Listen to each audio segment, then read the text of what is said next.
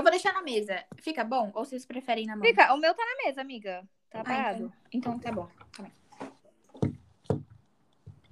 Tá, só esperar a Júlia. Mas já tá mudando a internet.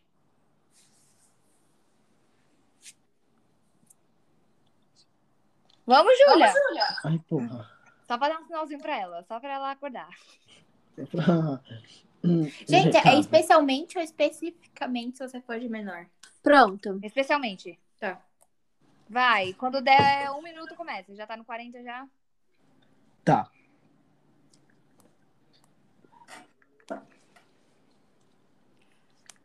Ai, ai. Vai, gente.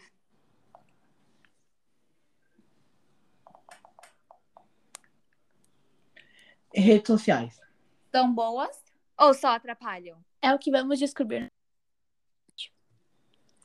Gente, vai de novo, porque eu, eu, eu coisei aqui, eu... o negócio fechou. Perdão, perdão, Não, perdão. tudo bem. Deus brasileiro. Vai, quando der 20. 20? Pode falar. Eu, eu achei que era 30. 30, 30, Então, 30, 30, vai. 30. Redes sociais. São boas? Ou só atrapalham? É o que vamos descobrir no nosso podcast. O assunto de hoje é bem atual e interessante. Não tem pelo menos uma rede social, né? As mais famosas são Instagram, Twitter, TikTok e WhatsApp. E qual o lado bom e o lado ruim delas?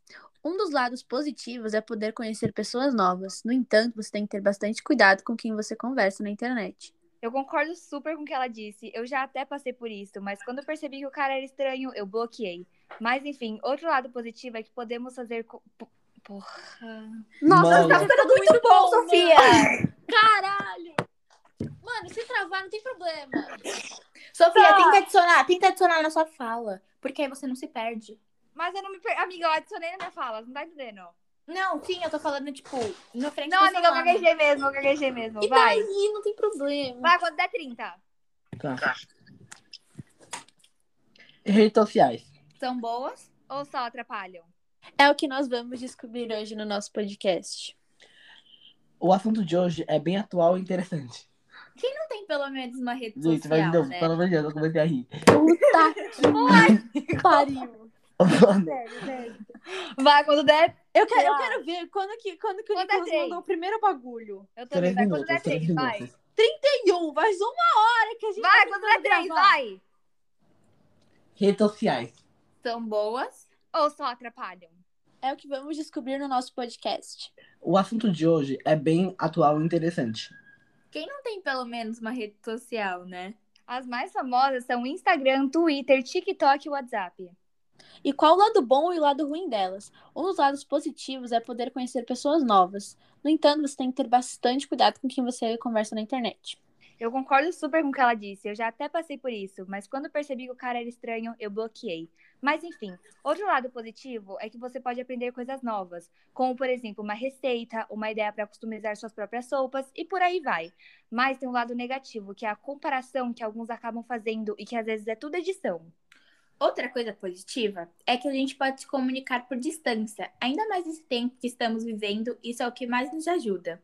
O lado negativo disso é que existem muitas pessoas malvadas. Por exemplo, uma criança pode estar falando com um pedófilo ou alguém pode estar falando com alguma pessoa que quer fazer algo de ruim para ela. Acho sempre bom você prestar atenção com quem você está conversando na internet, especialmente se você for de menor. Completando o que a Maria disse, nós não sabemos quem está do outro lado da Terra. Gente, eu falei terra. Amigo, vai, pera, a gente corta essa parte, vai. Fala de novo desde o complementando, vai. Tá.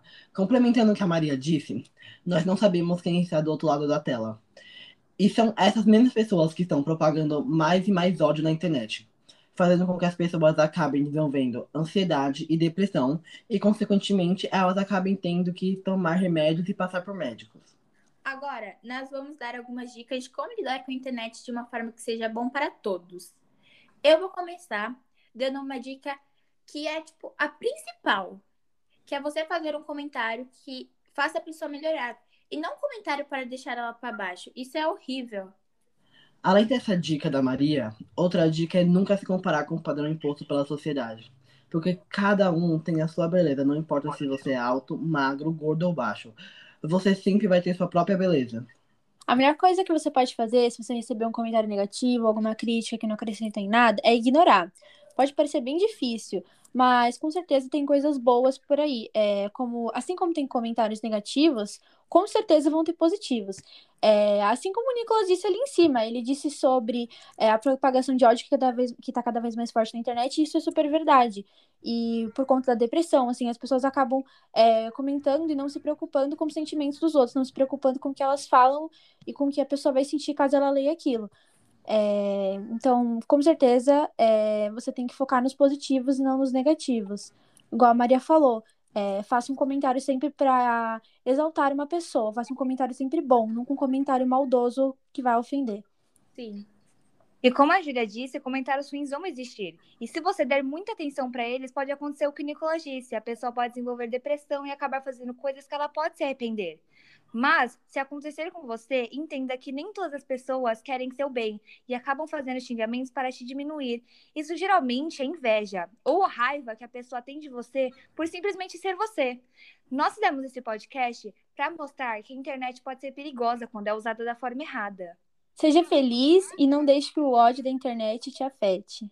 O nosso podcast também serviu para mostrar que a internet não é mil maravilhas. Então foi isso, gente. Espero que nosso podcast tenha ajudado vocês. Um, um beijo, beijo e tchau. tchau. Meu Deus! Eu acho que a gente tinha que gravar de novo. O Muro de Berlim. Você sabe a história por trás desse muro, Nicolas? Sei sim, Sofia. Mas será que as pessoas que estão vindo nosso podcast sabem? Bom, se não sabem, nós vamos explicar agora.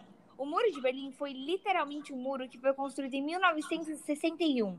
Mas qual foi o motivo? Vocês sabem? Então, construíram o muro porque a população da Alemanha Oriental, que era socialista, começou a fugir por conta dos diferentes níveis de desenvolvimento que tinham entre os dois lados da Alemanha. O lado ocidental, que era capitalista, demonstrou um nível alto de modernização e desenvolvimento econômico, por causa dos milhões de dólares que entravam no país via Plano Marshall.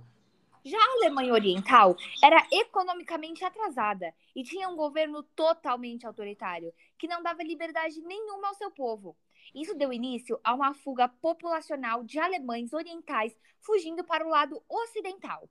A fuga de profissionais capacitados como professores e médicos chamou a atenção do governo da Alemanha Oriental para intervir nessa situação. A polícia da Alemanha Oriental ficou responsável por impedir essa fuga, mas o plano acabou não ocorrendo tão bem. A situação era tão preocupante que aproximadamente 3 milhões de pessoas abandonaram a Alemanha Oriental. Desse modo, o governo convenceu-se da necessidade de criar uma barreira física para dificultar a fuga dessas pessoas.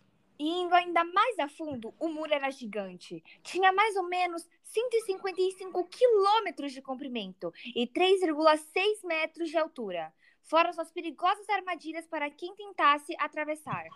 O primeiro obstáculo que alguém teria que enfrentar para passar o muro era uma parede frontal, que era um muro de concreto com 162 quilômetros, encimado por um cano ou cerca de metal. O segundo obstáculo era a armadilha para tanques, que era basicamente um fosso de 3 a 5 metros de largura. O terceiro perigo era uma pista operacional que era uma faixa de areia de 6 a 15 quilômetros de largura. Obstáculos de tanque, com 19 quilômetros e com uma cerca de alarme de 148 quilômetros com aproximadamente 2 metros de altura, equipado com sensores de alarme, era um dos obstáculos. Fora a parede interna, que era uma cerca de malha de aço de 2 metros de altura.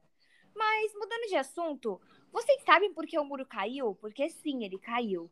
Em 1980, a Alemanha Oriental entrou em uma grande crise econômica, o que gerou uma grande insatisfação do povo.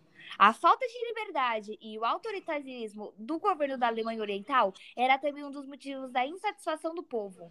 Inúmeros processos foram feitos, mas só quando o porta-voz do governo da Alemanha Oriental anunciou a abertura das fronteiras do país que o muro foi realmente derrubado.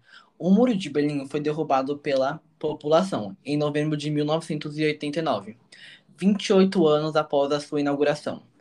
No ano seguinte, a Alemanha Oriental, que era socialista, e a Alemanha Ocidental, que era capitalista, foram reunificadas e em 1991 Berlim voltou a ser a capital de toda a Alemanha. Esperamos que depois de escutar nosso podcast, vocês tenham entendido um pouco mais sobre o Muro de Berlim. Esperamos também que tenham gostado. E um beijo e até a próxima.